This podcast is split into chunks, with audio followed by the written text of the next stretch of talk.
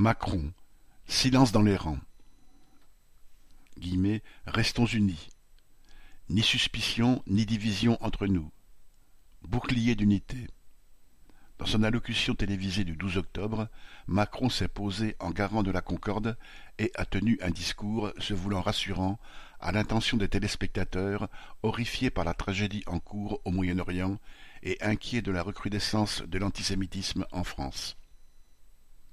En fait, après avoir exprimé sa compassion pour les enfants, femmes et vieillards victimes des atrocités du Hamas, il a sans transition affirmé un soutien ferme et complet à Israël et légitimé la riposte militaire d'Israël à Gaza.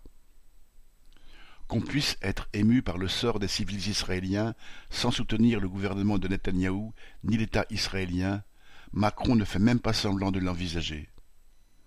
Il a bien consacré quelques secondes à la solidarité avec la cause du peuple palestinien, mais c'était pour l'assimiler à l'antisémitisme ou à la justification du terrorisme. Comme si tous les juifs étaient sionistes, ce qui est évidemment faux. Et comme si soutenir le peuple palestinien revenait à soutenir politiquement le Hamas, ce qui est également faux.